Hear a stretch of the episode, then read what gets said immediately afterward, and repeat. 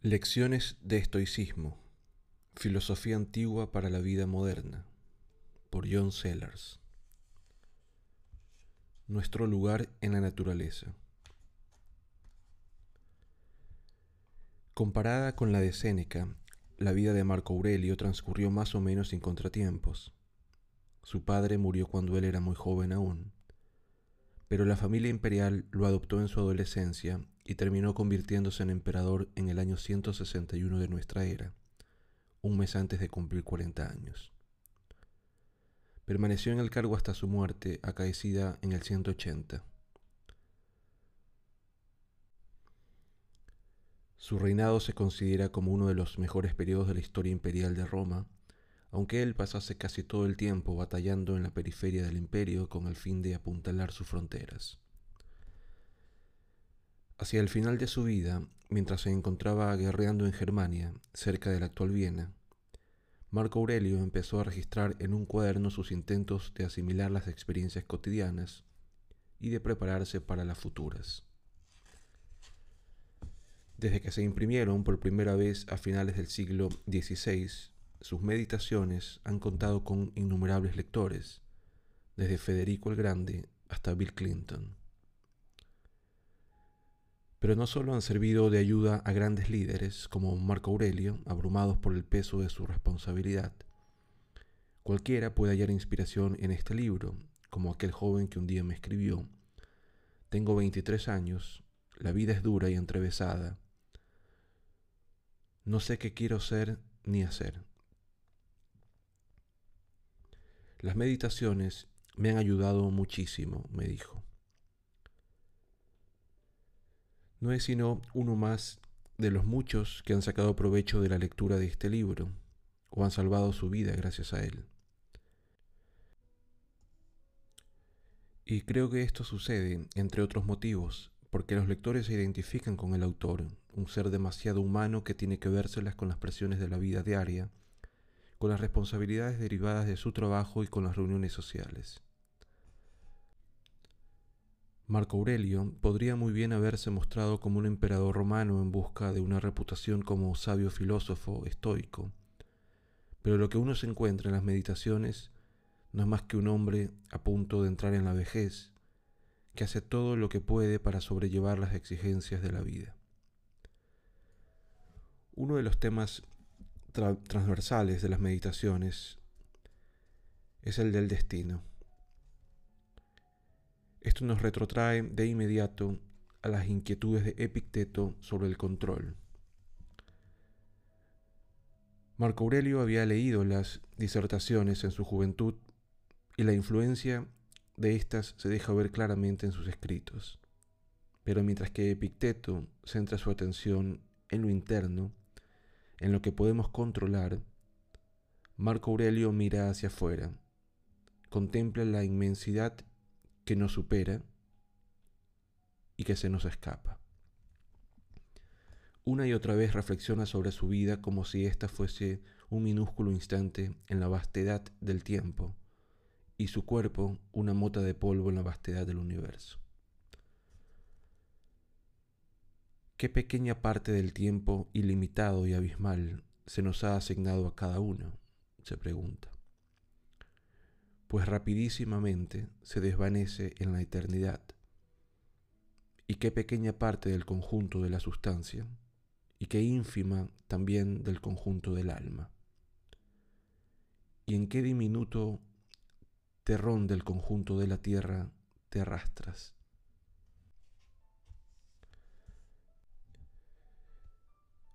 En otra parte, Marco Aurelio imagina que contempla la tierra desde afuera, a gran altitud como los astronautas, y ve lo diminuto que es cada país, lo ínfimas que son las grandes ciudades. En cuanto a sus habitantes, cuyas vidas están repletas de preocupaciones e inquietudes, no son prácticamente nada vistos así, desde una perspectiva cósmica. Desde semejantes atalayas, parece como si no le importáramos gran cosa al universo. ¿Y por qué deberíamos importarle? se pregunta. Pero ese no es, en rigor, el punto de vista de los estoicos. Ellos no creen que la naturaleza sea una simple masa de materia en movimiento indiferente a todo. Recordemos que, en el capítulo anterior, Séneca hablaba de ella como si la controlase una divinidad paterna. El punto de vista oficial del estoicismo es que en la naturaleza existe un principio racional responsable de su orden y de su movimiento. A este principio lo llaman Dios, Zeus. Pero este Dios no es una persona ni algo sobrenatural, sino simplemente naturaleza. La naturaleza no es ciega ni caótica, sino bella y ordenada, con sus propios ritmos y patrones. No está formada por materia muerta, es un solo organismo vivo del que todos nosotros formamos parte. Si esto no parece concordar mucho con lo que la ciencia moderna nos dice acerca del mundo natural, echemos un vistazo a la hipótesis Gaia, propuesta por James Lovelock. Esta teoría se basa en la idea de que se comprende mejor a la Tierra si se la concibe como un único sistema vivo que incluye no solo la materia orgánica, sino también la inorgánica, Es un error intentar comprender los organismos como las plantas y los animales separándolos de todo lo demás. Esta biosfera unitaria y única se regula a sí misma y actúa, por así decir, en su propio beneficio. Lovelock la define con las siguientes palabras. Una entidad compleja que involucra la biosfera terrestre, la atmósfera, los océanos y la tierra la totalidad constituye un sistema de retroalimentación o cibernético que busca un entorno físico y químico óptimo para la vida en el planeta. Como todas las teorías científicas, esta se propone dar la mejor explicación posible de las evidencias que disponemos. La de que una especie de principio organizador que forma parte de la naturaleza actúa en pro de la vida. Se lo puede enunciar con términos científicos técnicos, un sistema cibernético, o también con un nombre más poético como el de Gaia. La visión estoica de la naturaleza tiene mucho en común con esta teoría científica de finales del siglo XX, a la que a veces se describe con términos exclusivamente científicos de la física y otras con lo de la teología griega. Para los estoicos, Dios y naturaleza no son más que dos nombres diferentes de un mismo organismo vivo que abarca todas las cosas.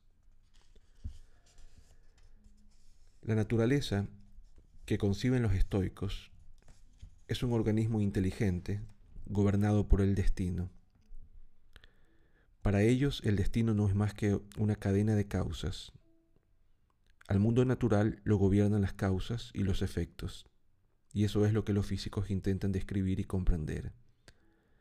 Para los estoicos como Marco Aurelio, aceptar el destino o el determinismo de las causas es fundamental. Ya no se trata solo de que ciertas cosas escapen a nuestro control, sino de que no podría ser de ningún otro modo. Puedo reconocer que no tenía control alguno sobre los resultados de cierto acontecimiento clave después de haber deseado todo el tiempo que no fuese tal como ha sido. Pero los estoicos insistirán en que no solo no estaba bajo mi control, sino que no me podría haber concluido de ningún otro modo, dadas las diversas causas que estaban en juego en el momento en que se produjo. Esto empieza a sonar un poco fatalista. ¿Qué podemos nosotros, insignificantes motas de polvo, contra las todopoderosas fuerzas que moldean el mundo. Pero no es tanto así, para nada así. Los estoicos no defendían este tipo de pasividad.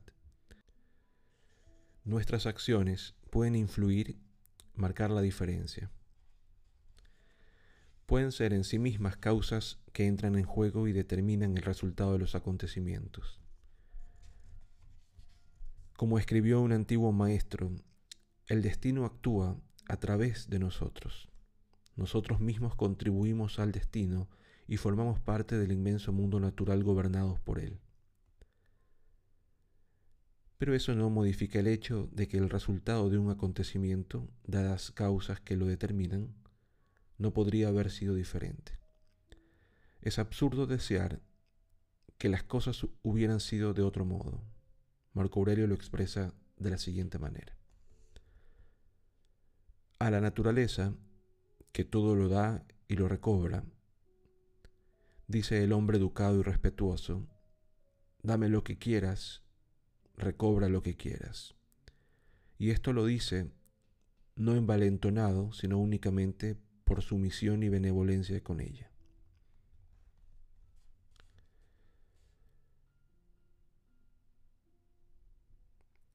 Para los estoicos, pensar sobre el destino es fundamental para remediar los efectos de la adversidad, ya que aceptar los acontecimientos desagradables supone reconocer que tenían que ocurrir. En cuanto hayamos comprendido que algo era inevitable, veremos que lamentarse no tiene ningún sentido, que lo único que se consigue con ello es generar más angustia y que lo único que demostramos al hacerlo es nuestra incapacidad para entender cómo funciona el mundo.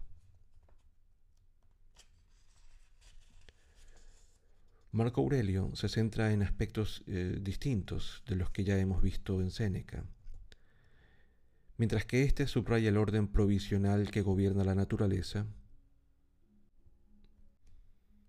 a Marco Aurelio le preocupa más la inevitabilidad de los sucesos. En numerosos pasajes de sus meditaciones muestra una actitud agnóstica con respecto a si la naturaleza es un sistema racional, providencial o simplemente un cúmulo aleatorio de átomos chocando entre sí en un vacío infinito. Él no es un físico y sus obligaciones como emperador apenas le dejan tiempo para investigar el asunto con exhaustividad. En cualquier caso, y en vista de que sus propósitos eran más bien prácticos, no importa mucho.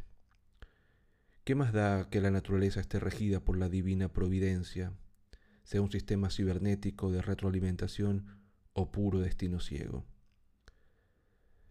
Nuestra respuesta debe ser siempre la misma, aceptar lo que ocurre y responder ante ello lo mejor que podamos.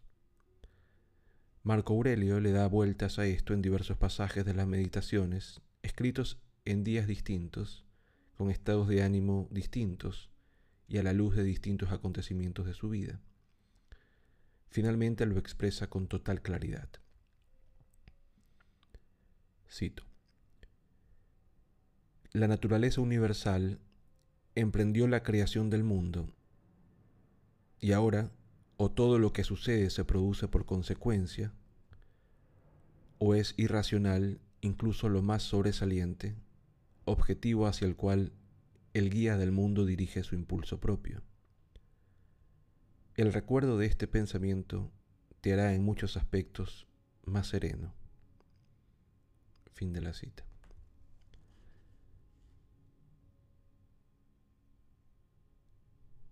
Esté o no la naturaleza organizada providencialmente para beneficiarnos, como afirmaba Séneca, comprender que existe al menos algún tipo de orden y razón para lo que ocurre nos ayuda a salir adelante. Hay siempre alguna razón para lo que ocurre, incluso si esto último no es más que la consecuencia inevitable de un estado de cosas preexistente combinado con las leyes de la física y hay otros aspectos del mundo físico a los que debemos prestar mucha atención en nuestro día a día. Vale la pena citar por completo el siguiente pasaje de las meditaciones.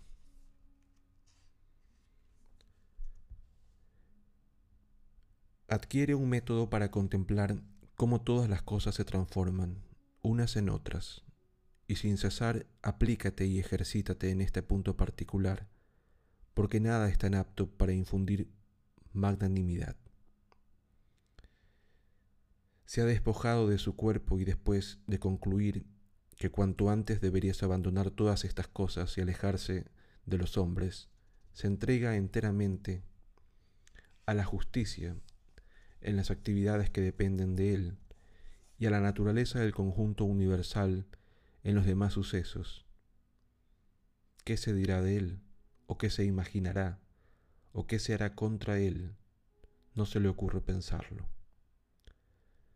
Se conforma con estas dos cosas, hacer con rectitud lo que actualmente le ocupa y amar la parte que ahora se le asigna, renunciando a toda actividad y afán. Y no quiere más que cumplir con rectitud según la ley y seguir a Dios que marcha por el recto camino.